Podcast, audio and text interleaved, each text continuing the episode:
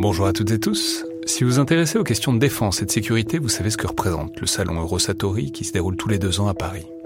C'est cette année la 28e édition qui se tient du 17 au 21 juin prochain à Paris-Nord-Villepinte et Eurosatori, qui sponsorise cet épisode, sera comme à chaque fois le grand rendez-vous mondial de la défense et de la sécurité.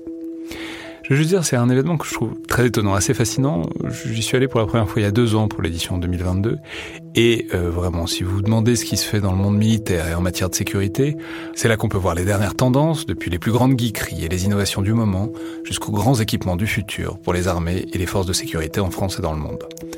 Bref, si vous intéressez de près à ce monde-là, c'est le moment de vous inscrire pour ce qui sera la plus grande édition de l'histoire du salon, avec plus de 1900 exposants et 60 000 visiteurs, vous pouvez le faire en allant sur eurosatori.com.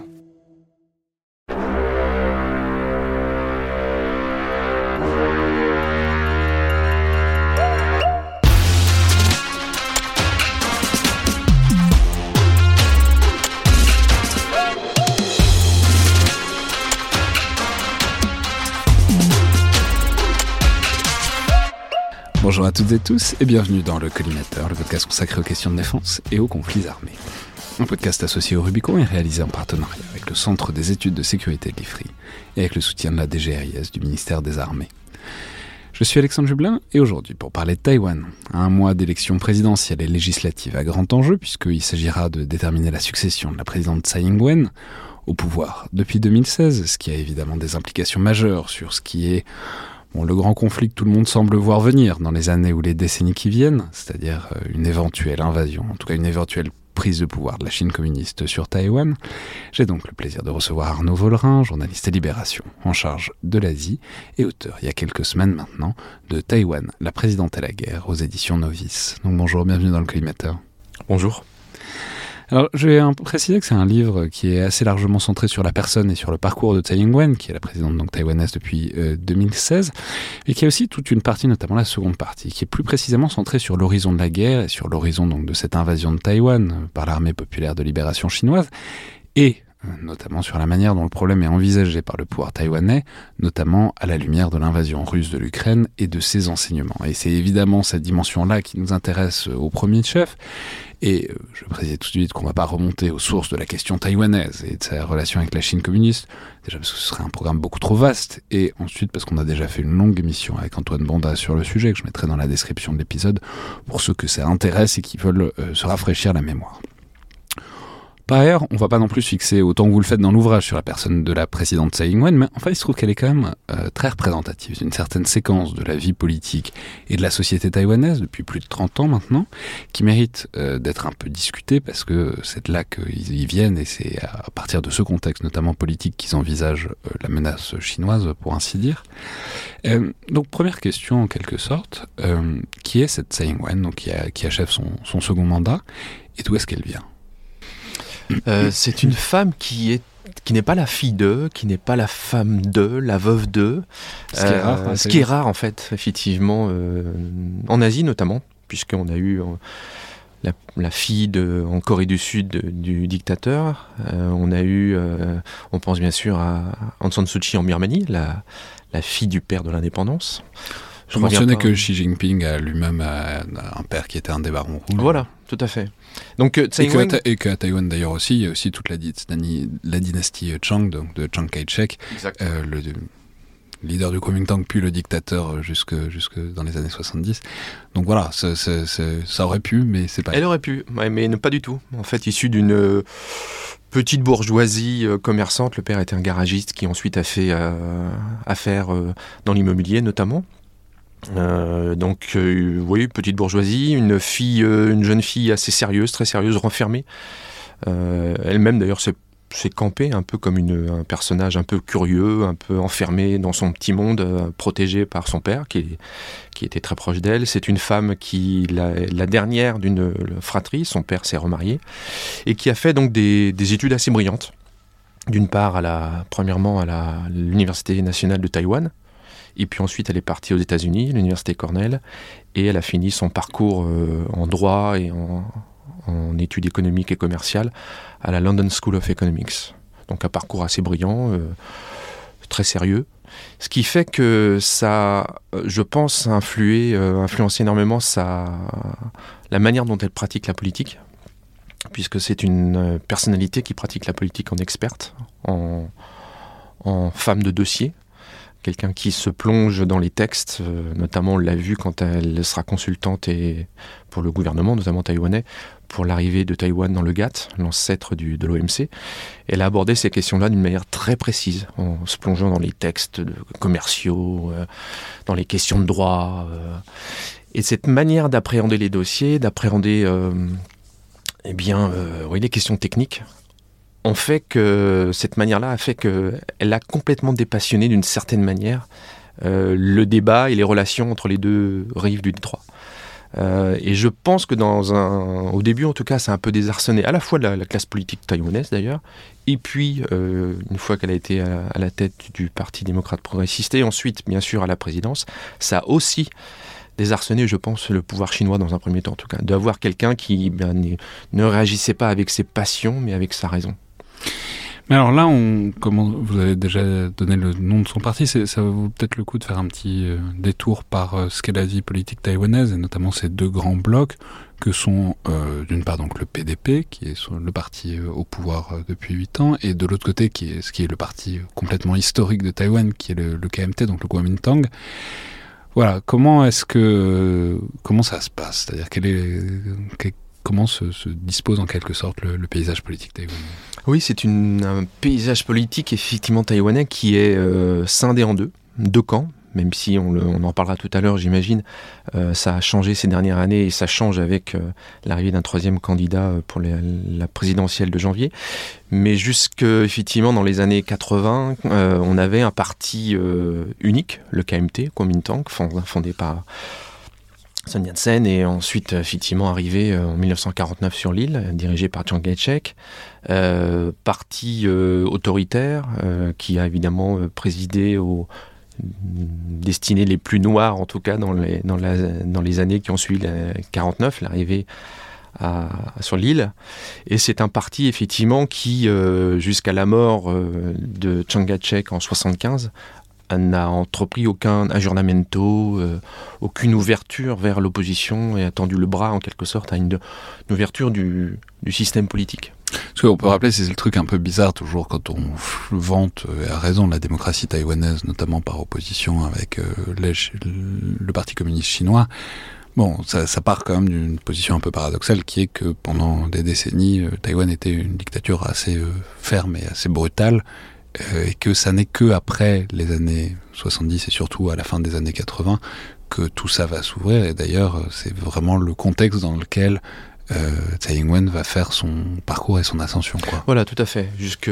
Donc la mort de Chiang Kai-shek commence à ouvrir le régime, le Kuomintang, euh, la classe politique, le système politique taïwanais. Son fils va prendre le relais, va commencer à ouvrir un peu plus, entamer une sorte de libéralisation du système politique. Et puis après, euh, des hommes, euh, notamment je pense à Li Tengwei, qui est le président, euh, qui sera d'ailleurs le mentor de, de Tsai Ing-wen, qui sera président et réélu pour la première fois au suffrage universel en, 1996. Donc c'est un système effectivement qui s'ouvre à partir des années 80. Et au fur et à mesure, dans les années 80, rappelons quand même que la, loi martiale a été levée qu'en 1987 à Taïwan. C'est quand même relativement récent. Donc c'est une démocratie récente. Et euh, Ing-wen, effectivement, elle, a, elle, a, euh, elle a grandi, elle a, elle a évolué dans ce monde euh, made in euh, Kuomintang en quelque sorte, euh, c'est-à-dire un monde effectivement où il n'y avait qu'un seul parti, le parti unique, où l'opposition était harcelée les gens arrêtés, certains ont été exécutés. Enfin, je ne reviens pas sur la terreur, euh, blanche, etc., qu'a connu Taïwan. Et les années 80 vont être l'occasion, effectivement, euh, pour le PDP, qui sera créé au milieu des années 80, et notamment grâce à la revue Formosana, une revue d'intellectuels. Euh, d'universitaires qui vont ouvrir le débat, qui vont lancer effectivement tout un tas de chantiers sur l'identité de l'île d'une part, bien évidemment la démocratie, l'ouverture du système politique, et ça va présider euh, à la création de ce PDP. Euh, de mémoire, je crois que c'est 1986. Donc un, parti qui commence euh, à, naître, à, émerger sur la scène politique taïwanaise à partir vraiment au début des années 90. Quoi. Hmm. Alors, ce une grande question, c'est pas la seule évidemment, mais c'est tout ça tout ce, paysage politique se polarise notamment en fonction de la relation à la Chine continentale, à la Chine communiste. Et là, c'est intéressant, on va placer les choses tout de suite, mais c'est un peu contre-intuitif parce qu'on en arrive aujourd'hui à un parti qui est le grand parti historique, qui est le parti euh, de la dictature, euh, le Kuomintang, qui se trouve être plutôt le parti plus favorable, disons, à une conciliation, à un dialogue, à, à des rapprochements euh, avec la Chine communiste, et qui, est tout ce qui ravit évidemment Xi Jinping. Et au contraire, le PDP, qui est donc historiquement plutôt le parti des opposants, qui veut libéraliser, etc., qui se trouve être pas un parti de, hardliners, mais si, qui se trouve quand même plutôt le plus ferme des deux, en tout cas euh, vis-à-vis des, gestes de rapprochement par rapport euh, à la Chine. Le PDP est effectivement, incontestablement, le, parti le plus, le plus ferme vis-à-vis de la Chine, sur le respect de certains principes, sur le respect notamment de la, la volonté populaire, le, vote des, Taïwanais. C'est quelque chose qui revient quasiment dans tous les discours euh, des dirigeants du PDP. La présidente Tsai l'a dit énormément. Le candidat William Lai, euh, qui a commencé sa campagne pour les élections de janvier, a, aussi répété une sorte de mantra sur le, respect du, vote populaire. Et effectivement, euh, pendant très longtemps, par ailleurs, le, PDP a été, en tout cas une partie du PDP, a été un parti qui prenait l'indépendance. Euh, ce qu'il ne fait plus aujourd'hui. Euh, William Lai a été, il s'est portraituré, je pense, en candidat, en ouvrier actif de, l'indépendance. Je crois que c'est de l'indépendance. Je crois que c'est son, expression. Toujours est-il, en tout cas, que lui vient d'un courant du PDP euh, très favorable à l'indépendance. Bien évidemment, aujourd'hui. On peut rappeler, l'indépendance, c'est on, peut peut-être faire un léger détour. C'est évidemment un casus belli pour le Parti communiste mm. chinois. Il y a ce truc un peu bizarre de le principe ou la politique d'une seule Chine. D'ailleurs, la, différence est mm. intéressante, mais mm. globalement, euh, il y a toujours cette idée que à terme, ça pourrait être euh, réunifié. En tout cas, c'est plus ou moins le compromis qui a été mis en place au début des années 90. Ça n'empêche pas les crises, etc. Mais en tout cas, la perspective que Taïwan prononce euh, son indépendance, ce serait évidemment un casus belli majeur. Oui, et puis euh, ce que disent euh, pour le coup à peu près tous les partis politiques, hein, du KMT ou le DPP ou le TPP aujourd'hui, c'est effectivement, ça n'aurait aucune, aucun gain politique en fait, puisque effectivement ce serait une déclaration de guerre pour, pour la Chine. Donc l'indépendance, comme le disent d'ailleurs certains, j'étais encore à, à Taïwan il y a un mois, j'ai rencontré des gens du ministère des Affaires étrangères qui nous disent euh, mais écoutez, l'indépendance, en fait, de facto, on l'a. On a notre propre armée, on a notre propre diplomatie, même si c'est une diplomatie un peu tronquée, on y reviendra peut-être. On a notre monnaie. Euh, donc déclarer l'indépendance, pour nous, ça n'apporterait rien en quelque sorte. Donc euh, c'est pas effectivement une question c'est pas un projet politique en fait d'arriver à tout prix et rapidement à l'indépendance ça peut être effectivement une question qui peut s'envisager, mais en tout cas pour l'instant, elle n'est pas au cœur euh, du débat politique et de la campagne. Et surtout, euh, le grand parrain de la région, et notamment euh, les États-Unis, c'est une des conditions qu'il a émises pour apporter de l'aide à, Taïwan. C'est-à-dire qu'en aucun cas, il attend que Taïwan déclare son indépendance. Bien au contraire, il l'a toujours dissuadé, et encore d'ailleurs récemment, Joe Biden a à encourager effectivement, enfin à, répéter que les États-Unis étaient contre cette solution d'une indépendance, de la déclaration d'une indépendance. Mais alors face à ça, où est-ce qu'on en est en quelque sorte en termes de, euh, par rapport à la Chine, donc euh, de Xi Jinping et plus largement du Parti communiste chinois, euh, où est-ce qu'on en est dans, dans les relations? C'est-à-dire, je l'ai dit, Tsai Ing-wen est au pouvoir depuis 2016, donc c'est une période un peu compliquée, mais parce que tout ça est une question de sémantique euh, assez précise. Enfin, il y a plein de gestes, de demi-mouvements, etc. Et ensuite, chacun observe les réactions pour savoir si, terme, si, ce, si tel ou tel terme est plus ou moins accepté ou acceptable, etc. Donc, il y a une vraie bataille sémantique aussi euh, entre les deux rives du, du détroit de Taïwan. Mais du coup, aujourd'hui, où en est la Chine continentale, disons, euh, la République populaire de Chine, sur euh, ce qu'ils disent, ce qu'ils disent ouvertement qu'ils veulent et euh, ce qu'ils induisent bah, déjà, faut dire qu'il n'y a plus aucun contact à haut niveau depuis 2016 et à, l'instigation de, la Chine entre les deux rives du détroit. C'est-à-dire que l'élection de, de Tsai Ing-wen a marqué la fin des rencontres à haut niveau. Il y en avait eu un an auparavant, en 2015, il y avait une rencontre historique, on s'en souvient, entre le président KMT Ma Ying-jeou, taïwanais, et Xi Jinping à Singapour. Rencontre historique qui n'avait jamais eu lieu par le passé. Euh, et en 2016, tout ça s'arrête. Donc plus du tout de, de relation. Mais, mais les deux sont pas totalement séparés parce que 2015, donc cette rencontre de Singapour, il n'est pas impossible que c'était un peu beaucoup pour euh, les Taïwanais, enfin que ce soit pas déconnecté du fait qu'ils élisent ensuite euh, Tsai Ing-wen. Oui, tout à fait. Ça a été. Alors il y avait, il y avait cette question en plus en même temps était discutée. Enfin, avait discuté de parce que c'était très précédent. Il y avait beaucoup de fleurs, il y oui, voilà. C'était très, c'était très, très, très cordial quand même. Il y avait très euh, cordial, il y avait le décorum, puis surtout les, Chinois continentaux et, et, le Parti communiste chinois euh, développent beaucoup cette rhétorique, effectivement, de la grande famille. Euh, des compatriotes, il y a des discours réguliers de, des Chinois continentaux vis-à-vis des compatriotes de Taïwan. encore récemment, d'ailleurs, Xi Jinping a dit que les Chinois ne combattaient pas, ne se combattaient pas d'autres Chinois. Donc il y avait effectivement tout cet euh, rapprochement qui était chaleureusement mis en scène à Singapour. Je, me permets, parce que j'aime beaucoup la, rhétorique, j'aime beaucoup le lyrisme. Euh, Xi euh, disait Nous sommes d'une seule et même famille, aucune force ne peut nous séparer parce que nous sommes des frères qui sont toujours liés dans leur chair, même si nos os sont brisés. Nous sommes d'une famille où le sang est plus épais que l'eau. Exactement. Voilà. Ouais, c'est ça. Alors quand c'est pas le sang, des fois c'est le thé aussi qui revient. Le thé est épais parce que y a les relations sont nourries, etc. Euh, mais c'est vrai que euh, aujourd'hui tout ça a volé en éclats. Et puis en plus, au moment où il y a cette rencontre entre Ma Ying-jeou et, Xi Jinping à, Singapour, il y a également euh, la négociation d'un accord de, de libre-échange en quelque sorte, qui a mobilisé quelques mois plus tôt le mouvement des tournesols et qui selon euh, les, d'ailleurs les, gens qui constituaient ce mouvement et le PDP, était vu, cet accord était vu comme une main tendue à, la, Chine continentale et un danger pour Taïwan d'être complètement englobé, avalé par la Chine continentale. Donc il y avait une grosse mobilisation qui a profité d'ailleurs à l'élection de Tsai Ing-wen, qui a profité à l'émergence euh, et à la victoire du PDP, euh, non seulement à la présidentielle, mais également aux législatives. Donc ça c'est 2015-2016. Aujourd'hui, on n'est évidemment plus du tout dans, cette, euh, dans ce rapport chaleureux. Euh, et euh, on est aujourd'hui, effectivement, en tout cas, les Chinois continuent, Xi Jinping notamment, et tous les dirigeants, notamment Wang Yi, le ministre des Affaires étrangères, continuent à camper le PDP comme un parti d'indépendantiste. C'est la rhétorique qui revient très souvent.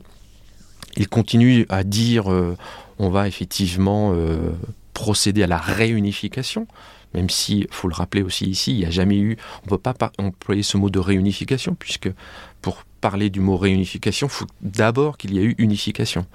Or, jamais, effectivement, la République populaire de Chine n'a contrôlé Taïwan. Donc, le mot de réunification, déjà, est assez impropre. C'est-à-dire, même s'il y a eu des moments où la Chine continentale contrôlait Taïwan, ça arrivait. Ce n'était pas la Chine. Ça n'a jamais été la Chine communiste, puisque dès que la Chine, dès que le Parti communiste a pris le pouvoir en 49, tout de suite, ça a été euh, le Kuomintang qui a euh, contrôlé Taïwan. Donc, euh, il peut y avoir, on peut parler d'une réunification éventuellement des deux rives de manière métaphorique, mais jamais Taïwan n'avait fait partie de la République populaire de Chine. Jamais, jamais, tout à fait. Donc ça, ce, discours, on l'a, il, continue cette rhétorique de la réunification de la grande famille, euh, le danger des indépendantistes. Euh, William Ley encore euh, est, effectivement portraituré comme le, pire des indépendantistes. et les Américains sont vus comme les provocateurs et ceux qui encouragent l'indépendance. C'est vraiment le, discours et tout le, narratif chinois sur, sur, Taïwan.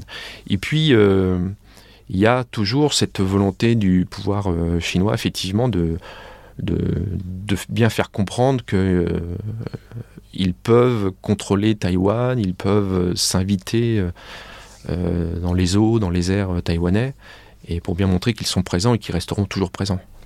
on en parlera, c'est évidemment les différentes incursions, et notamment des aéronefs chinois, mais aussi des navires, dans diverses zones. C'est pas tout à fait l'espace aérien taïwanais, mais c'est pas loin. mais alors, donc là, on a en quelque sorte le contexte géopolitique et sémantique et presque philosophique euh, de, de part et d'autre. Presque philosophique.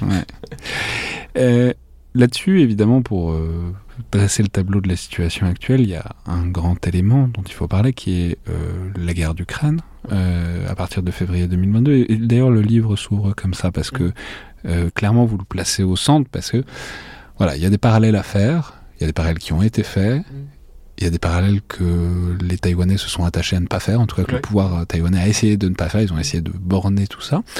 Donc voilà, disons, pour poser la question simplement, comment est-ce que euh, cette invasion euh, réussie et ratée euh, de l'Ukraine par la Russie en février 2022 a percuté en quelque sorte Taïwan et disons, les représentations de leur sécurité que les Taïwanais ont? C'est intéressant parce qu'il y a plusieurs étapes. Les, les 3-4 premiers jours sont des moments de, un peu d'inquiétude à, Taïwan quand ils voient effectivement l'armée russe qui envahit l'Ukraine plutôt rapidement d'ailleurs, puisqu'on l'a vu, euh, les frappes, euh, l'invasion par le, par le nord euh, de l'Ukraine des troupes russes, etc. Il y, a, une panique en fait qui ça, ça ressurgit à, à Taïwan et il y a une panique dans le cadre à la fois au sein du parti, au sein de la présidence. Il y a des, plusieurs réunions qui sont organisées pour savoir comment, comment on va faire.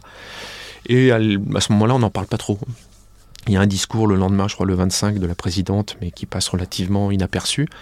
Et l'idée, c'est de, j'en ai parlé avec des parlementaires, ils me racontaient, l'idée à ce moment-là, c'est de pas trop effectivement de faire de comparaison avec la situation en Ukraine. Euh, parce que effectivement, ça pouvait montrer qu'un pouvoir, euh, qu'une puissance illibérale et une grande armée pouvaient envahir son voisin et en l'espace de quelques jours faire main basse sur ce pays. Donc évidemment, l'analogie avec Taïwan était évidente. Euh, et puis, on rentre dans, une deuxième, dans un deuxième temps au bout de 10-15 jours, tout le monde hein, voit bien que l'armée russe commence un peu à patiner, à du moins à ralentir. Et à Taïwan, c'est vu également comme un signe que bah, bon, c'est porteur d'espoir, parce qu'on voit bien que d'une part, il y a une mobilisation euh, des Américains, des Européens en faveur de l'Ukraine, d'une part. La population ukrainienne commence à se mobiliser, euh, une sorte de, résilience comme ça. Et puis même les troupes, euh, les troupes ukrainiennes commencent à, opposer une résistance de plus en plus affirmée aux troupes russes. Et à Taipei, c'est vu effectivement comme des, les premières leçons à tirer. Euh, parce que il se dit, commence à se dire, ah bah, nous effectivement, on peut aussi peut-être résister à un, envahissant, un envahissement, à un puissant voisin, et on peut se mobiliser pour que la population se prépare et que l'armée commence à réagir. Donc il y a quelque chose, ce qui semblait écrit sur le papier, c'est-à-dire que grosso modo le, rapport de force est tellement défavorable à Taïwan, eh bien grosso modo on peut rentrer dans, une, dans un rapport de force, dans une logique euh, et dans un, dans un schéma en quelque sorte euh, qui peut laisser penser qu'une résistance est possible. Ça, c'est le premier temps. Et puis après, c'est vrai que les, analogies valent ce qu'elles valent. Euh, c'est vrai que la comparaison avec la situation ukrainienne a ses limites, puisque évidemment euh, la Russie. est... entre, entre parce qu'on peut tourner le problème dans tous les sens. Mmh. Euh, enfin, c'est-à-dire on peut tirer des constats diamétralement opposés à partir des, des, mêmes données. C'est-à-dire Bon, déjà, il n'y a pas de frontière euh, terrestre, donc euh, bah, c'est moins facile euh, que de passer en plus la frontière russo-ukrainienne. Ça n'a jamais été, enfin, il n'y avait pas d'obstacle naturel qui la recoupait. Enfin, c'était extrêmement facile à passer. Donc là, il y a quand même 180 km de détroit. c'est un truc à faire, quoi. Mm. qui en plus est pas très profond, donc c'est mm. compliqué. Enfin, c'est très peu compliqué de, de, faire des escortes de sous-marins. Enfin bon, bref, c'est d'un autre côté, euh, donc l'avantage de Taïwan, c'est que c'est une île. Euh, le problème, c'est que c'est aussi, c'est aussi que c'est une île. C'est-à-dire, euh, beaucoup plus difficile à réapprovisionner ah. de l'autre côté par des alliés, quoi. Mmh. Oui, et puis il n'y a pas des cadres sécuritaires que, à Taïwan comme l'Ukraine en connaît. L'Union européenne, l'OTAN sont bien évidemment pas présents à Taïwan. Donc c'est une île, elle est isolée. Il y a la géographie qui est là. Euh, donc les limites sont là.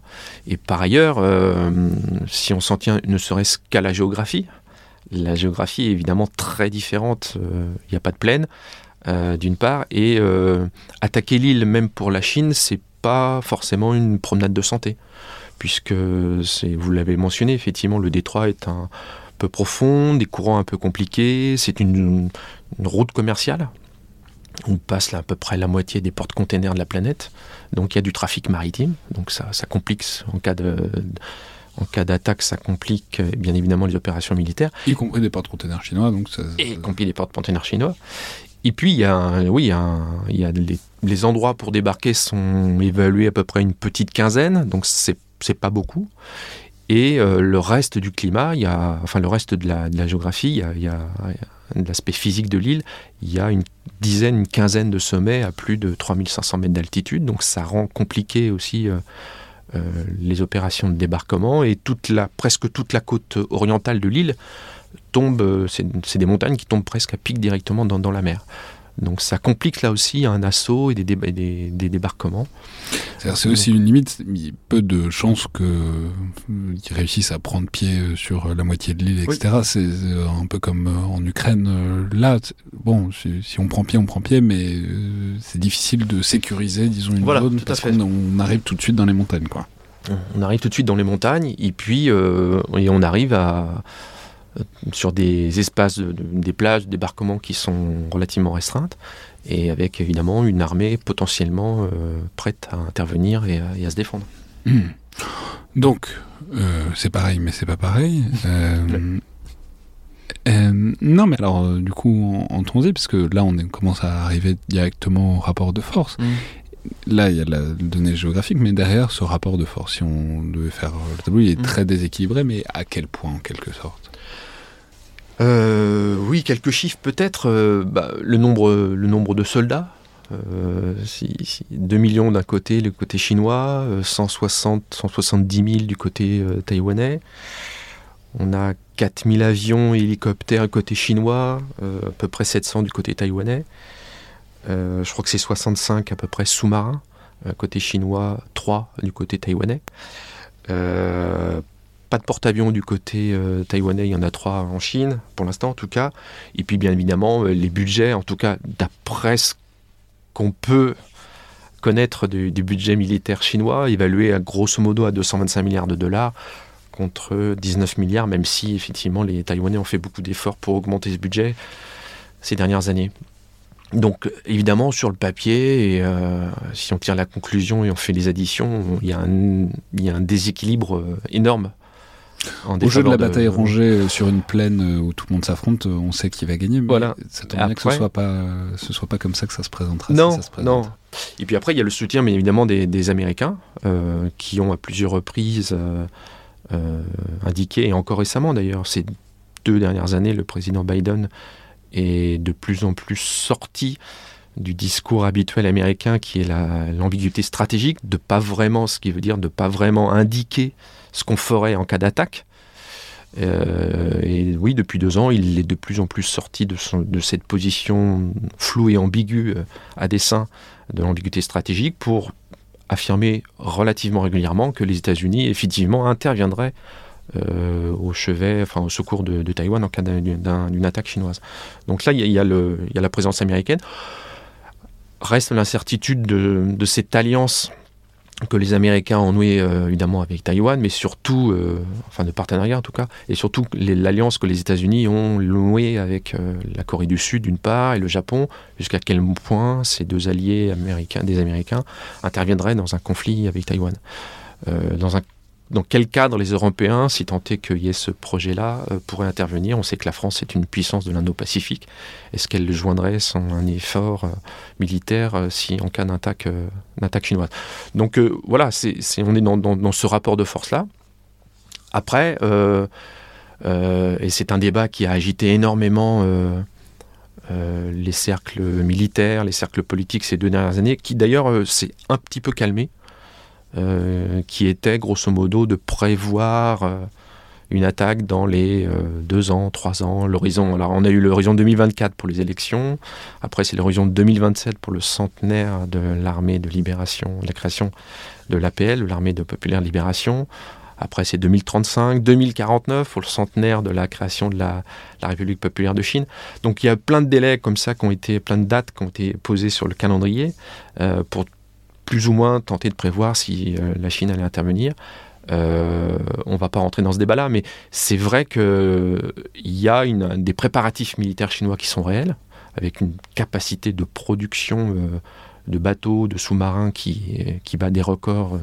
Il y avait encore le rapport récemment du ministère du secrétariat d'État à la défense américaine en mois d'octobre qui rappelait effectivement la production régulière de, de bateaux, d'avions de l'armée populaire chinoise, qui est effectivement réelle. Et l'armée populaire chinoise est en train effectivement de créer l'écart avec, bien évidemment avec Taïwan, mais également avec les États-Unis. Donc il y a une mobilisation, il y a une préparation militaire chinoise qui rencontre. Créer l'écart, notamment en termes de production. oui. Ensuite, en capacité totale, c'est plus discutable. Mm. et rappelons que l'objectif les Chinois, c'est pas tant de dépasser euh, la marine américaine en termes de bateaux, c'est en tout cas de dépasser ce que les Américains seraient capables de projeter euh, autour de, Taïwan. Mais que, comme en de grandeur, je ne sais pas si le chiffre est encore valable, mais il était encore il y a un ou deux ans, c'est que la marine chinoise sort euh, chaque année le tonnage total de la marine française. Donc, je, crois que c'est même plus. plusieurs pays européens maintenant. Ça a probablement augmenté. Mm. donc voilà. Alors la, question, c'est ce, j'allais dire cette épée de Damoclès, oui, un petit peu, avec des dates successives. Qu'est-ce que ça fait à euh, la société taïwanaise, au débat taïwanais? Parce que vous indiquez bien dans le livre qu'il y a une subtilité qui est que les Taïwanais ont une relation aussi qui est compliquée à leur armée, parce que l'armée, évidemment, on sort pas de 30 ans et plus de dictature euh, sans que l'armée, l'image de l'armée soit un peu écornée. Ah ben c'était l'armée, euh, c'était l'armée du KMT en fait. J'ai un élu euh, du parti qui est pourtant versé sur les questions de défense et qui me disait en fait ce n'était pas l'armée nationale, c'était l'armée d'un clan, c'était l'armée du KMT. Et donc l'armée associée à la répression, l'armée associée à, toutes les opérations sécuritaires qui ont visé les civils, qui ont visé l'opposition pendant des années. Effectivement, vous avez c'est 30 ans, voire euh, oui, presque, presque 40 ans en fait. Donc il y a une image euh, qui a été très compliquée, enfin une relation qui a été très compliquée entre la société taïwanaise et cette armée. Et qui reste encore un bastion, l'armée, elle s'est beaucoup ouverte. La présidente euh, Tsai a fait beaucoup d'ailleurs venant d'un parti qui avait des relations très problématiques avec l'armée. Un parti indépendantiste, né de l'opposition, qui avait été victime, euh, en tout cas ses, fondateurs ont été victimes de la répression des forces sécuritaires, notamment des forces militaires. Donc relation compliquée euh, qui s'est instaurée euh, quand le PDP est arrivé au pouvoir. Et donc Tsai Ing-wen, en arrivant à la présidence en 2016, va multiplier les rencontres avec les militaires, les visites de base on la voit, il y a eu même toute une communication, hein. on la voit en chef de guerre avec casque lourd, euh, gilet pare-balles, euh, pantalon kaki, etc. Et donc euh, il y a une volonté pour coudre, enfin pour, alors pas renouer, mais nouer en tout cas des relations plus intimes entre la population, la société taïwanaise et son armée. C'est un problème, vous indiquez que l'armée n'est pas très attractive. Ce qui, voilà, quand on menace de se faire envahir par une armée 20 fois plus importante, ce serait bien de pouvoir recruter. Et c'est pas facile. C'est pas facile, et c'est l'un des gros enjeux que, la société la classe politique taïwanaise va devoir résoudre. Parce que, euh, on parle, je ne sais pas si on peut parler d'un désamour, en tout cas, il y a une forme de désintérêt de la jeunesse vis-à-vis effectivement de son armée. Et euh, c'est d'autant plus d'actualité qu'à partir de, de, janvier prochain, euh, le service militaire va être complètement refondé. Là aujourd'hui, grosso modo, les, les jeunes appelés, donc il n'y a que des hommes, font 4 mois de service euh, pour un service militaire euh, qui, de l'aveu de certains, est d'un ennui euh, total. J'en ai rencontré qui me racontaient qu'ils avaient plus appris à nettoyer des couloirs de casernes ou à tondre des pelouses qu'à manipuler des armes. Il n'y avait pas assez de formateurs, pas assez d'armes pour former les, les, jeunes recrues. Euh, et effectivement, et c'est d'ailleurs l'une des leçons de la guerre en Ukraine, euh, les autorités ont décidé donc de, refonder ce service militaire et d'étendre la durée, de passer de 4 à 12 mois, et d'avoir un vrai programme de formation pour apprendre le maniement des armes, apprendre à, se défendre et apprendre effectivement à, se préparer à la guerre. Euh, ce qui est au-delà de la question de la préparation, de la question technique, ce qui engage à mon sens aussi une profonde réflexion au sein de la société. C'est-à-dire qu'il faut que la société accepte, les familles acceptent, que les couples même acceptent que les hommes partent pendant un an, d'une part, et que potentiellement ils vont se battre dans un conflit qui peut intervenir dans les, dans les années qui viennent. Donc c'est un scénario dans lequel... Euh, là, ils n'y sont pas trop. non, ils n'y sont pas du tout. Ils n'ont pas été pro... Ils n'ont pas été préparés à ça. Et puis, il n'y a pas beaucoup d'équivalents. Juste, ils ont, de été préparés, ils ont été préparés à quoi exactement Enfin, je veux dire, le- ça fait euh, donc euh, bientôt 60, enfin, plus de 70 ans que, que le problème est posé. Quoi. Alors certes, pendant très longtemps, c'est Taïwan qui pensait euh, qu'ils allaient reconquérir la Chine. Enfin, ils le pensaient plus ou moins, mais en tout cas, ils le déclaraient. Mais c'est-à-dire, on, on a un peu, enfin, ça paraît un peu naïf, euh, dit comme Oui. ça, l'idée que donc il y a un pays gigantesque en face qui veut récupérer l'île et qu'il n'y a pas un moment où il risque de falloir euh, sortir euh, les armes, quoi. Oui. Non, il y avait, il y avait l'idée que que la Chine avait perdu, parce que la Chine a tenté effectivement, euh, sans remonter trop loin dans l'histoire, mais dans les années 50, a tenté effectivement d'attaquer l'île à plusieurs reprises. Euh, elle, a, elle perdu. Euh, et puis la Chine a mis la modernisation de l'armée euh, populaire de libération est relativement récente en fait. hein. C'est surtout avec l'arrivée de Xi Jinping au milieu des années 2010 qu'elle a pris que cette modernisation a pris vraiment un effet, que l'armée s'est ouverte sur les mers, en allant en mer de Chine méridionale, en renforçant le, la pression sur Taïwan. Donc c'est relativement nouveau. Euh, et c'est vraiment la guerre en Ukraine qui a fait monter encore plus le, sentiment d'un danger, la, menace réelle d'une attaque.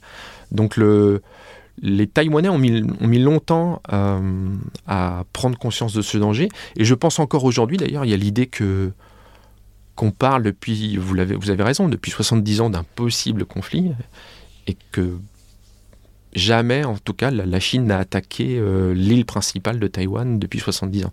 Donc je pense que la société taïwanaise euh, vit encore avec cette idée que la guerre est là, mais qu'on ne l'aperçoit pas, que le danger est là, mais qu'on ne le ressent pas in- intimement. Et je pense que c'est quelque chose qui est en train de changer tout doucement. Même si la présidente l'a encore euh, redit récemment, même si il y a un discours de, je crois que c'était la début du mois de décembre, où la présidente a dit que la Chine, selon elle, n'allait pas attaquer immédiatement parce qu'elle avait d'autres problèmes à domicile, etc. Donc le, sentiment de danger, la perception d'une attaque imminente, n'est pas encore complètement intégrée par la société taïwanaise.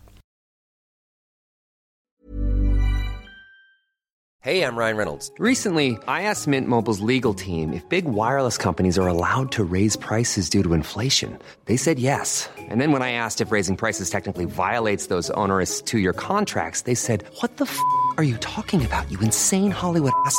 So to recap, we're cutting the price of Mint Unlimited from $30 a month to just $15 a month. Give it a try at mintmobile.com slash switch. $45 upfront for three months plus taxes and fees. Promo rate for new customers for limited time. Unlimited more than 40 gigabytes per month. Slows. Full terms at mintmobile.com.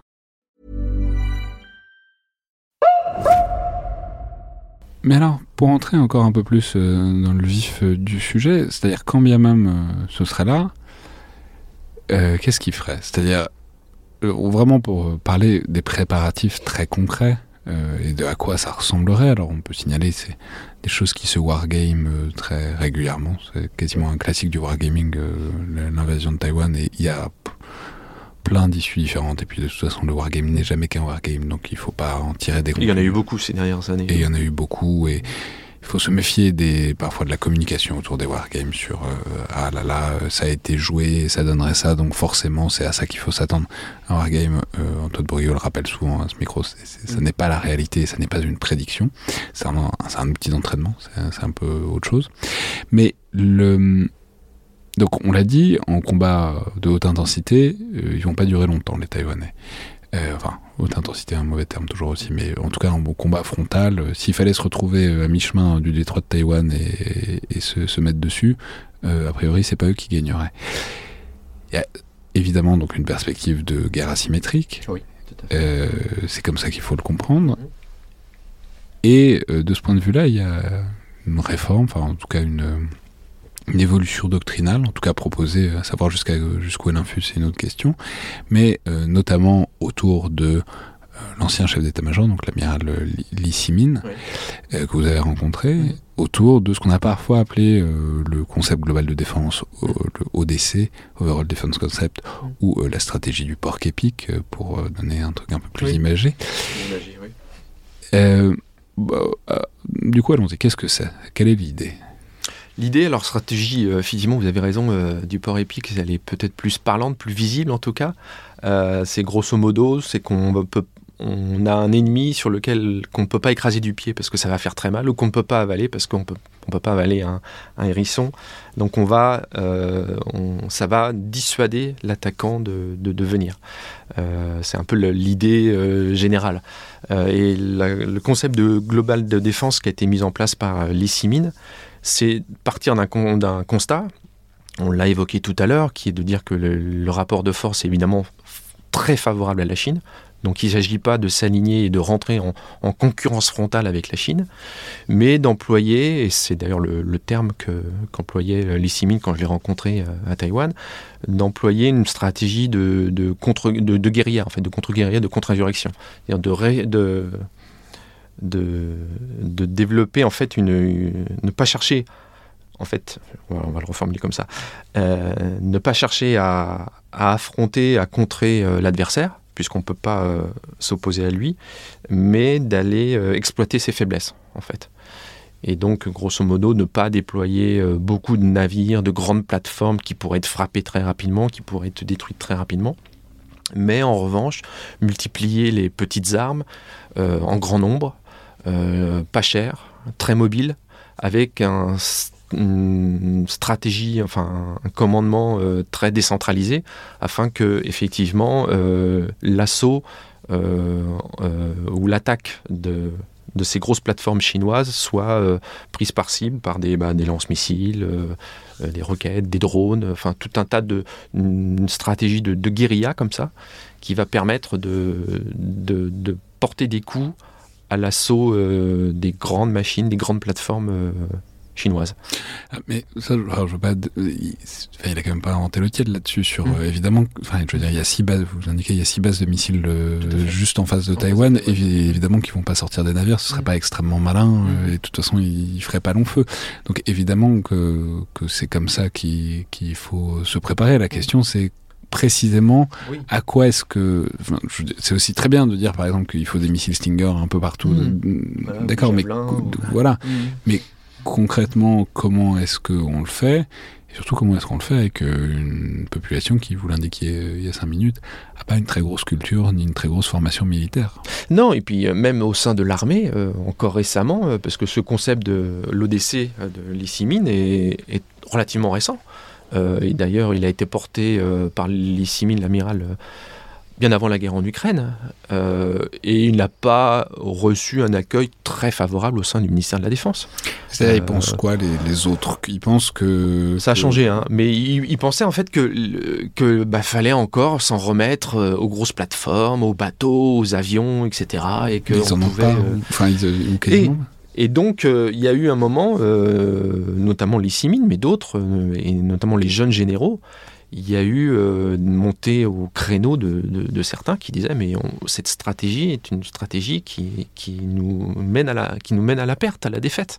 Il faut effectivement avoir cette stratégie de une stratégie différente qui est de multiplier les assauts, etc. Et, de, et donc il y a eu c'est un- intéressant parce que Mm. a- ça- tout ça joue sur une culture qui est militaire, qui n'est Ouais. pas inédite euh, ni jamais vue ailleurs, qui est de- du prestige. Vous indiquez que voilà, il y y, a des militaires pour qui c'est important d'avoir des F-35 qui volent, voilà. euh, ou des F-16 avant, ou des missions des mirages Mm. aussi, etc. Euh, quand bien même ils vont se faire éclater en, en 22 secondes, c'est important d'en avoir parce que... euh, Il y a une question de prestige. C'est exactement le, le mot que m'a dit effectivement l'un des responsables parlementaires de, euh, au Parlement euh, sur les questions de défense. Il m'a dit effectivement il y a beaucoup de généraux, notamment dans la vieille garde, qui voulaient avoir leur euh, F-35, leur F-16, euh, les Mirages, même si les Mirages, on commence maintenant, ça commence un peu à dater. Faut Euh, pas dire de- du mal des mirages, il y a beaucoup de gens qui hein. sont très, très, très sensibles là-dessus. Mais en tout cas, c'est vrai que euh, il y, a, y a eu très longtemps cette, euh, cette conception d'avoir des, des choses qu'on peut montrer. Et même dans un, dans un budget militaire, c'était bien de, de- Et on l'a encore vu récemment d'ailleurs, puisqu'il y a eu l'inauguration, je crois que c'était en septembre ou en octobre, du premier euh, sous-marin euh, made in Taïwan. Enfin, fabriqué à Taïwan, mais avec beaucoup de, de technologies étrangères. Euh, donc il y a encore, euh, d'ailleurs, au sein du ministère, euh, euh, la volonté de, conserver comme ça de, production, parce que le, les armées taïwanaises sont en train de produire non seulement des, des, sous-marins, mais il y aura également des corvettes à venir. Il va y avoir un avion qui va être développé avec les Américains. Euh, donc il y a encore le, projet de, de développer des grosses plateformes, ils, ils ont, des, des ils, équipements tout, importants. Tout le monde est conscient qu'il faut du bas du spectre, mais ils n'ont Mm. pas abandonné en tout cas le, le niveau de Non. qualification du haut du spectre. Voilà, moi c'est une question que j'ai posée. Je leur ai dit mais pourquoi euh, le choix est pas plus clair en fonction effectivement d'une stratégie asymétrique? Et euh, face à la Chine Et la réponse c'est ah oui mais les, les deux ne sont pas incompatibles. On peut mener effectivement des, des combats. Alors ce qui, ce qui est vrai par ailleurs, mais il n'y a Avec pas eu l'orientation. Et voilà, le budget certes a fait un bond de 14% entre 2021 et 2022, mais néanmoins euh, voilà il est contraint. euh, pour, pour plein de bonnes raisons et il ne pourra jamais euh, concurrencer celui de la Chine. Euh, mais c'est un débat qui, qui demande du temps. Et d'ailleurs, Lee Simin, quand je l'ai rencontré euh, l'année dernière, il était, euh, il était vraiment agacé de, ce débat et de ce. Moi, il me disait, c'est une question de survie. Donc, on n'a plus le temps face à la Chine. Il faut développer, l'acheter en grande quantité des petites armes. On parlait des, javelins, des stingers, etc. Et puis d'acheter des petits bateaux pour emmener effectivement ces, ces, lance-missiles contre, contre des, gros, euh, des gros engins, des gros navires euh, chinois. Donc on a encore aujourd'hui au sein du ministère de la Défense, même si on est de plus en plus euh, en train de prendre une direction vers le, combat asymétrique et la- l'acquisition de petites armes, on a encore cette, euh, oui, de, un rapport de force, en tout cas, euh, c'est pas un bras de fer, mais ce refus de clairement prendre position en faveur de la stratégie asymétrique. Mais tout ça, il y, a- déjà, on est déjà dans une certaine manière dans une phase. Enfin, on a l'impression que la Chine teste en permanence Taïwan. On en parlait euh, tout à l'heure des différentes incursions. Il n'y a pas que, enfin, donc, rappelons, ils font des incursions pas dans l'espace aérien taïwanais, Dans la zone d'identification aérienne. voilà, qui est une zone qui est très large. Voilà.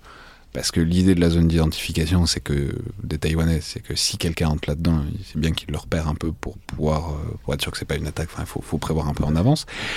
C'est pas forcément reconnu euh, par tout le monde hein, la zone d'identification. C'est, je veux dire, les, les Chinois le reconnaissent pas. Ils Mm. disent on peut aller là, mais de fait ils peuvent, même si c'est un geste relativement hostile.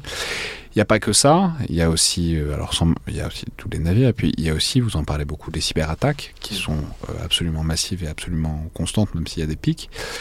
Donc voilà, en- comment est-ce que, euh, c'est-à-dire comment est-ce que il se, il- tout ça euh, ou pas d'ailleurs les Taïwanais euh, sur le long terme Comment est-ce que tout ça les prépare Et donc, c'est-à-dire dans quelle mesure est-ce qu'ils se préparent pour le grand soir, le grand jour où il y aura la grosse invasion chinoise Et dans quelle mesure est-ce que, en fait, c'est une société qui est déjà plus ou moins en, état de guerre, euh, si on la regarde par un certain angle? C'est dur à dire parce que euh, une société en état de guerre, on ne perçoit absolument pas quand on va à Taïwan. On a plus d'inquiétude en Europe sur euh, l'imminence d'un conflit à Taïwan que la société taïwanaise elle-même. C'est assez paradoxal, mais euh, C'est terrible parce que ça me fait penser à des choses qu'on disait sur l'Ukraine Oui. euh, en 2022. Mhm. Enfin, ouais, 2021, tout à fait. 2022, que en Ukraine, ils y croient pas, etc. Et même dans la classe politique, vous, voyez des gens qui vous disent non. là, j'ai été encore il y a un mois à Taïwan et on- les gens nous disent non, mais il n'y aura pas d'attaque dans les mois qui viennent. Les Chinois ne sont pas prêts, ils n'ont pas toutes les ressources amphibies qui permettraient d'envahir. Et puis de toute façon, il faut des mois et des mois de préparatifs pour que euh, qu'ils se préparent à un, conflit, donc on le verrait. Donc on a, encore ce, débat-là dans la classe politique, et on a aussi des gens, toujours dans cette, même classe politique, des gens qui disent précisément en ayant l'Ukraine à, à l'esprit, qui disent euh, mais on ne peut pas composer avec une puissance libérale comme l'est la Chine, une dictature même, d'après ce que disent certains élus, on ne peut pas composer donc avec cette puissance libérale, cette dictature, comme on compose avec une démocratie. C'est-à-dire que c'est un pouvoir qui peut tout à fait prendre une décision irrationnelle du jour au lendemain. Et on l'a vu avec la, Russie. La Chine peut faire exactement la même chose. Euh, elle peut effectivement se comporter d'une manière complètement irrationnelle. Et ça, ça, bouscule évidemment les, plans euh, taïwanais. Et c'est une donnée euh, qui n'est pas souvent prise. euh, Enfin, c'est une donnée qui n'est pas complètement prise en, compte, quoi, je trouve, par la société taïwanaise. Et il y a un autre élément, donc là, on... mais qui est important, et vous, en, vous, vous, en- vous y consacrez tout un chapitre, c'est la question technologique, et notamment euh, la grande question des semi-conducteurs, qui est une technologie dans, pour laquelle on sait, ou on ne sait pas d'ailleurs, mais que Taïwan a des, euh, en tout cas, des longueurs d'avance, euh, disons ça comme ça, parce qu'ils y ont investi beaucoup depuis très longtemps. Et c'est un enjeu parce que ça motive évidemment, par exemple, les États-Unis à les protéger, parce que si cette capacité-là est détruite, toute la technologie euh, du monde entier va s'en trouver changée pendant un petit moment. C'est aussi un problème pour la Chine, parce que euh, même s'ils aimeraient bien les récupérer à la faveur euh, d'une invasion, enfin, ou en tout cas d'une prise de pouvoir à Taïwan, euh, ils veulent pas détruire l'outil non plus. Et du coup, c'est très clairement un levier euh, pour les Taïwanais, cette excellence dans le domaine des se- semi-conducteurs. Mais donc, comment est-ce que, euh, comment est-ce qu'ils réussissent ou pas à en jouer et euh, quelle confiance ils ont dans l'espèce de, garantie de sécurité que ça pourrait ou pas leur apporter? Oui, on parle, alors c'est un cliché journalistique peut-être, on parle du bouclier de silicium. Le silicium étant la, matière qui permet de produire ces semi-conducteurs et ces puces. Euh, Enfin, c'est pas qu'un cliché journalistique par ailleurs, parce que c'est une expression qu'avait employée la présidente Tsai Ing-wen euh, dans un long euh, article qu'elle avait fait pour euh, la revue Foreign Policy, me semble-t-il. Et c'est quel- quelque chose, effectivement, ce bouclier de silicium, qui est régulièrement mis en avant pour dire effectivement que ça peut dissuader la Chine d'une attaque sur Taïwan. Et c'est quelque chose qui est encore revendiqué. euh, J'ai eu l'occasion de parler avec la ministre de l'économie de Taïwan euh, au printemps, qui était de passage à Paris, et qui disait non, non, mais euh, vous vous inquiétez pas, ce bouclier de silicium, il est, bien fort, il est bien réel. On continue euh, d'investir beaucoup, euh, et c'est vrai, euh, dans la recherche et développement. Ils vont ouvrir euh, bientôt un centre, un grand centre de recherche et développement dans le parc euh, immense qui est euh, installé au sud de, de Taipei, la capitale. Et donc, il, y a, il continue toujours à garder cette longueur d'avance sur le secteur des semi-conducteurs et de produire notamment des puces de plus en plus performantes. Euh, pour rentrer un peu dans le détail, des, un, un nano 4 ou voire moins de, autour de 1 nano. Euh, donc c'est vraiment une excellence et ils sont vraiment, ils ont une Un nanomètre, maîtrise donc rappelons, c'est l'écart entre entre deux transistors sur, sur une puce. Donc, il peut y en avoir des, des, des- des dizaines de milliers sur, sur une puce. C'est quelque chose. Et plus il y en a, effectivement, et plus euh, la, la puce est performante. Et évidemment, euh, c'est une technologie qui est cruciale, non seulement évidemment pour nos vies connectées aujourd'hui, téléphones portables, etc., et encore plus avec euh, l'intelligence artificielle qui est en train de prendre son essor et qui va avoir besoin de, de, de, de- puces très performantes. Donc c'est vraiment une, une carte maîtresse de, de Taïwan. C'est une Parce que l'idée, c'est Mm. que c'est quand même, il y a des usines qui les fabriquent. Oui. Et euh, si euh, les- la, la Chine, comme, enfin, si la République populaire de Chine arrive avec ses gros sabots et ses Mm. barges amphibies, il y a quand même peu de chances que ces usines-là en sortent euh, indemnes, euh, que Ouais. ce soit parce qu'elles se font bombarder ou parce qu'elles sont sabotées. Enfin bon, bref, dans tous les cas, euh, un coup de force à Taïwan euh, laisserait vraisemblablement pas indemne euh, ses euh, capacités euh, uniques au monde à l'heure actuelle. Quoi. Non, ça serait effectivement une, une industrie qui serait mise à genoux et qui priverait par ailleurs euh, euh, de très nombreuses entreprises et de très nombreuses économies euh, de la planète qui mettraient aussi à genoux ces, économies-là. Il faut le dire, c'est évident. Les conséquences d'un conflit à Taïwan seraient bien plus catastrophiques que les conséquences, euh, même si elles le sont énormément, hein, les conséquences du conflit en Ukraine. Euh, donc ça, ça va effectivement, en cas d'un conflit, il y aurait des répercussions qui seraient mondiales et catastrophiques. Et, et c'est d'ailleurs pour ça qu'il y a, euh, eu euh, des inquiétudes qui ont émergé depuis le début de la guerre en Ukraine, euh, des inquiétudes qu'on a vu se manifester aux États-Unis, en Europe. Alors c'est vrai que le Covid avait déjà provoqué cette inquiétude-là, parce qu'à cause du confinement, la production de, puces s'était euh, ralentie, avait été même stoppée, et que surtout l'acheminement des puces avait été arrêté parce que la planète s'était confinée. Et la guerre en Ukraine a rajouté un, élément su- supplémentaire d'inquiétude, et c'est pour ça donc que les, Européens, mais surtout les Américains, ont demandé à TSMC, qui est le grand géant, le producteur de, le fondeur de, de puces euh, à Taïwan, euh, vraiment une très très grande entreprise multinationale qui, pèse quand même 15% du PIB du pays. Donc c'est vraiment un empire dans, le, pays. Ils ont demandé, donc les, Américains ont demandé à TSMC de venir construire aux États-Unis euh, deux grands, on parle de méga fab, des grandes usines euh, pour construire des puces, donc en Arizona, et le chantier est en cours. Euh, même projet également en Europe, à plus longue échéance. Puisque le TSMC a accepté de venir participer à la construction d'un projet à Dresde en Allemagne. Donc on est effectivement en train de, voir, et c'est d'ailleurs l'inquiétude qui a commencé à naître au, à Taïwan. Ils ont commencé à se dire, c'est un débat qui, alors qui n'a pas pris encore toute son ampleur, euh, mais qui a été qui a été bien réel, c'est de voir partir en quelque sorte la, poule aux odeurs, pour prendre une, une, formule un peu un peu facile, mais c'est de voir partir euh, ce bouclier de silicium, en tout cas de voir ce bouclier de silicium perdre de son de sa de son efficacité en voyant partir donc des usines et de l'expertise euh, à l'étranger. mais les autorités disent effectivement qu'elles continuent à conserver cette cette recherche et développement et cette, euh, cette capacité à produire des puces euh, très performantes. Mais il est évident que c'est une question pour Taïwan qui devient euh, essentielle et qui va l'être dans les années qui viennent puisque la, concurrence en plus va s'accélérer euh, au-delà des, des, risques de guerre. Oui, parce que les Chinois ont aussi énormément investi dessus, mmh. Euh, mmh. littéralement des centaines de milliards, mmh. même si c'est pas... Ah, la Chine a investi, oui, le, le plan euh, China 2025, c'est quelque chose de, colossal. Mais c'est intéressant parce que ça présuppose aussi toujours la rationalité de... Enfin, vous voyez, donc Là, s'ils attaquent, ce serait une catastrophe technologique pour eux aussi, pour eux au premier chef, puisque c'est bien chez eux que sont fabriqués une grande partie de ces, appareils électroniques. Bon, qu'est-ce que ça pèse dans l'esprit de quelqu'un comme euh, Xi Jinping, ça, euh, par rapport à son obsession euh, ancienne et documentée de, récupérer Taïwan mmh.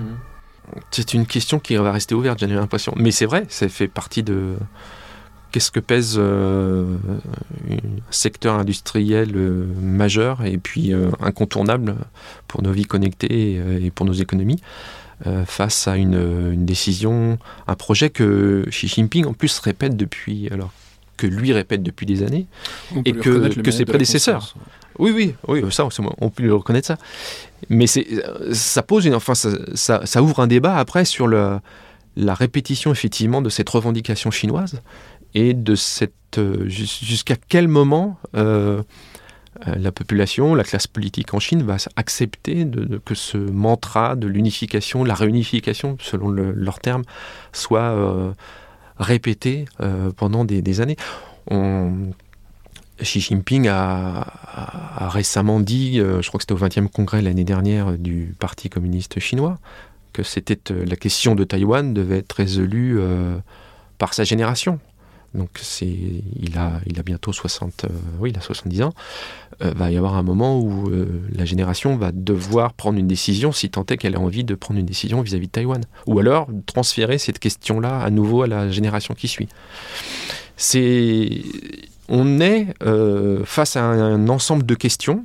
C'est jusqu'à quel jusqu'à quel moment un projet chinois d'annexion euh, va être repoussé, jusqu'à quel moment ça a du sens de produire de plus en plus de bateaux, de plus en plus d'avions, de plus en plus de missiles, de procéder à des incursions dans les airs, dans les eaux euh, euh, taïwanaises, jusqu'à quel moment cet effort a du sens et sans passer à l'attaque? Alors enfin, on peut terminer en parlant un petit peu de l'élection. Euh, donc qui aura lieu dans un mois tout juste, le 12 janvier. 13. Le 13, pardon. Euh, le 13 janvier. Comment ça se présente? Puisque donc on a un parti euh, plutôt ferme vis-à-vis de la Chine, le PDP, mais qui sort quand même de deux mandats. Donc c'est rare un parti qui sort indemne de deux mandats, surtout qu'on n'en a pas parlé, mais ils ont pris plein de décisions très impopulaires, notamment mmh. au début de baisse, enfin de recul de l'âge de départ à la retraite, etc. Donc ça, ça entame quand même. Il euh, y a le KMT qui est toujours là. Euh, jusqu'où ils iraient, eux, dans l'apaisement, dans le, le réchauffement euh, des relations avec la Chine. Est-ce qu'il y en a d'autres? Voilà, comment, dire? Qu'est-ce qu'il faut attendre? Qu'est-ce qu'il faut voir? Qu'est-ce qu'il faut regarder, en tout cas, autour de cette élection? Si on regarde l'histoire, aucun parti n'a gagné trois présidentielles de suite. Donc si on tire les leçons de l'histoire, le PDP ne devrait pas gagner les élections euh, présidentielles législatives à venir. Euh, néanmoins, c'est vrai que le candidat William Lai, qui est le, vice-président qui a travaillé donc avec Tsai Ing-wen pendant euh, plusieurs années, reste le favori des sondages. autour de, on parle un mois avant le scrutin, mais à peu près 35% des, intentions de vote. tout de suite après, il y a le KMT, vous avez raison, qui est autour de 30%. Et puis, dans ce scénario, j'allais dire, historique, traditionnel, c'est glissé un, dernier venu, le, TPP de CoNG, parti qui a créé en 2019, donc relativement récent, et parti qui a toujours euh, fait campagne, en tout cas milité, pour se poser un peu en pivot central entre le DPP et le KMT. Le problème, c'est que ce parti a été euh, approché, on pourrait même dire dragué par le KMT récemment pour entamer une, sorte de faire une liste commune. Euh, il y est allé en reculant, il a accepté, et puis finalement l'entente et l'accord ne s'est pas fait. Donc on a maintenant trois candidats qui vont se disputer euh, les suffrages en janvier. Euh, et avec un vote qui effectivement, avec une possibilité de victoire du DPP qui est réelle, mais qui est pas très large. c'est un, scrutin qui est encore très incertain. donc il est tout à fait possible que, la, que le KMT revienne au pouvoir à l'issue de, de l'élection. Euh, j'ai perdu le fil de votre question du coup. non, mais et derrière les conséquences sur les relations avec la Chine. Et, donc c'est vrai que le, le, PDP est perçu par la Chine comme euh, William Lai, euh, comme le successeur de Tsai Ing-wen. Et donc il est vu comme un indépendantiste et comme quelqu'un qui veut effectivement déclarer l'indépendance, même si c'est évidemment pas le cas. Le KMT est toujours perçu comme le, parti le plus proche de Pékin et qui veut effectivement reprendre des discussions, euh, notamment commerciales et politiques. Parce que vous mentionnez euh, le, bilan de, de l'administration de Tsai, qui est sur le plan international est plutôt effectivement honorable, d'avoir tenté de conserver le statu quo, ils y sont parvenus et la stabilité dans le détroit. Euh, c'est vrai que sur le plan intérieur, il y a eu des problèmes, euh, notamment sur les politiques sociales, la retraite, euh, d'une part, le problème de, l'inflation, qui touche aussi les classes populaires, notamment. Donc c'est un parti PDP qui y a une forme d'usure du pouvoir. Et que le KMT entend effectivement reprendre certaines politiques sociale, d'une part, et puis surtout tendre la main avec, euh, à, la Chine, à Pékin. Euh, Ça veut dire que, par exemple, il serait susceptible de ralentir ou d'arrêter cette espèce d'évolution de l'armée taïwanaise euh, qui est en marche, ou est-ce que ça, c'est, malgré les divergences politiques, c'est quand même une évolution de fond? Est-ce que, de toute façon, Taïwan se prépare à la guerre, ou est-ce que Taïwan se prépare à la guerre sous le PDP et que si ça change, faut voir. Je pense que le KMT, euh, je pense que sur l'ensemble du spectre politique, il y a une, euh, il y a une unanimité pour dire qu'il faut garder ce statu quo, garder la stabilité dans le Détroit, et que ce qui a été lancé notamment euh, pour moderniser l'armée, pour se lancer dans un service militaire plus actif et plus performant, c'est des choses qui ne seront absolument pas abandonnées. je pense qu'il y a vraiment des questions d'ordre national. Le KMT, en revanche, effectivement, a envie, euh, il l'a dit d'ailleurs, de, reprendre des relations commerciales plus abouties, a envie euh, d'entamer, enfin de reprendre des discussions avec la, Chine de Xi Jinping. Et d'ailleurs, ça, peut être mis d'ailleurs euh, au, bilan du PDP. Enfin, c'est vrai que le, PDP n'est pas parvenu en huit ans de pouvoir, l'administration de Tsai n'est pas parvenue à, à entamer une discussion avec la Chine. Tous les contacts sont rompus. Euh, Et ça, c'est personne n'en a envie. Bah, la Chine n'a aucune envie de discuter avec le PDP. Il est évident qu'avec une administration KMT au pouvoir et à la présidence, euh, il est évident que la, Chine manifestera un autre, un autre soutien et une autre approche. C'est à peu près évident. Est-ce que ça, ça pourrait être une bonne chose pour tout le monde? Oui, si ça se fait euh, en respectant la volonté populaire. Le vote, euh, est-ce qu'il y a une majorité de, Taïwanais qui sont prêts à discuter après Est-ce que le gouvernement euh, discute avec la Chine? Je ne sais pas. En tout cas, il y a une très forte majorité de Taïwanais. Tous les sondages le disent depuis maintenant plusieurs années. Euh, qui sont opposés à l'unification proposée par la, Chine et un rapprochement trop qui, comprend, qui compromettrait tous les intérêts et la souveraineté de, Taïwan. pour, là, pour le coup, il y a effectivement une unanimité des, Taïwanais sur ces questions-là. C'est vraiment sur l'indépendance, enfin pas sur l'indépendance, sur la souveraineté de Taïwan et puis sur, sur le respect du suffrage universel. Et sur la manière dont on s'y prend donc pour euh, ne pas arriver à la réunification. Et de ne pas arriver à l'unification, vous voulez dire? À l'unification, pardon. même moi, je finis par me planter. Merci beaucoup Arnaud. Voilà. Merci à vous. Je rappelle donc les références de votre ouvrage Taïwan, la présidente et la guerre, paru il y a quelques semaines aux éditions Novice. C'était donc le Collimateur, un podcast produit par Alexandre Jublin et distribué par Binge Audio. Je vous rappelle que toutes les remarques et commentaires sont bienvenus par mail ou sur les réseaux sociaux du Rubicon, tout comme euh, notes et appréciations, notamment sur les outils d'Apple Podcast ou de Spotify. Merci à toutes et tous et à la prochaine fois.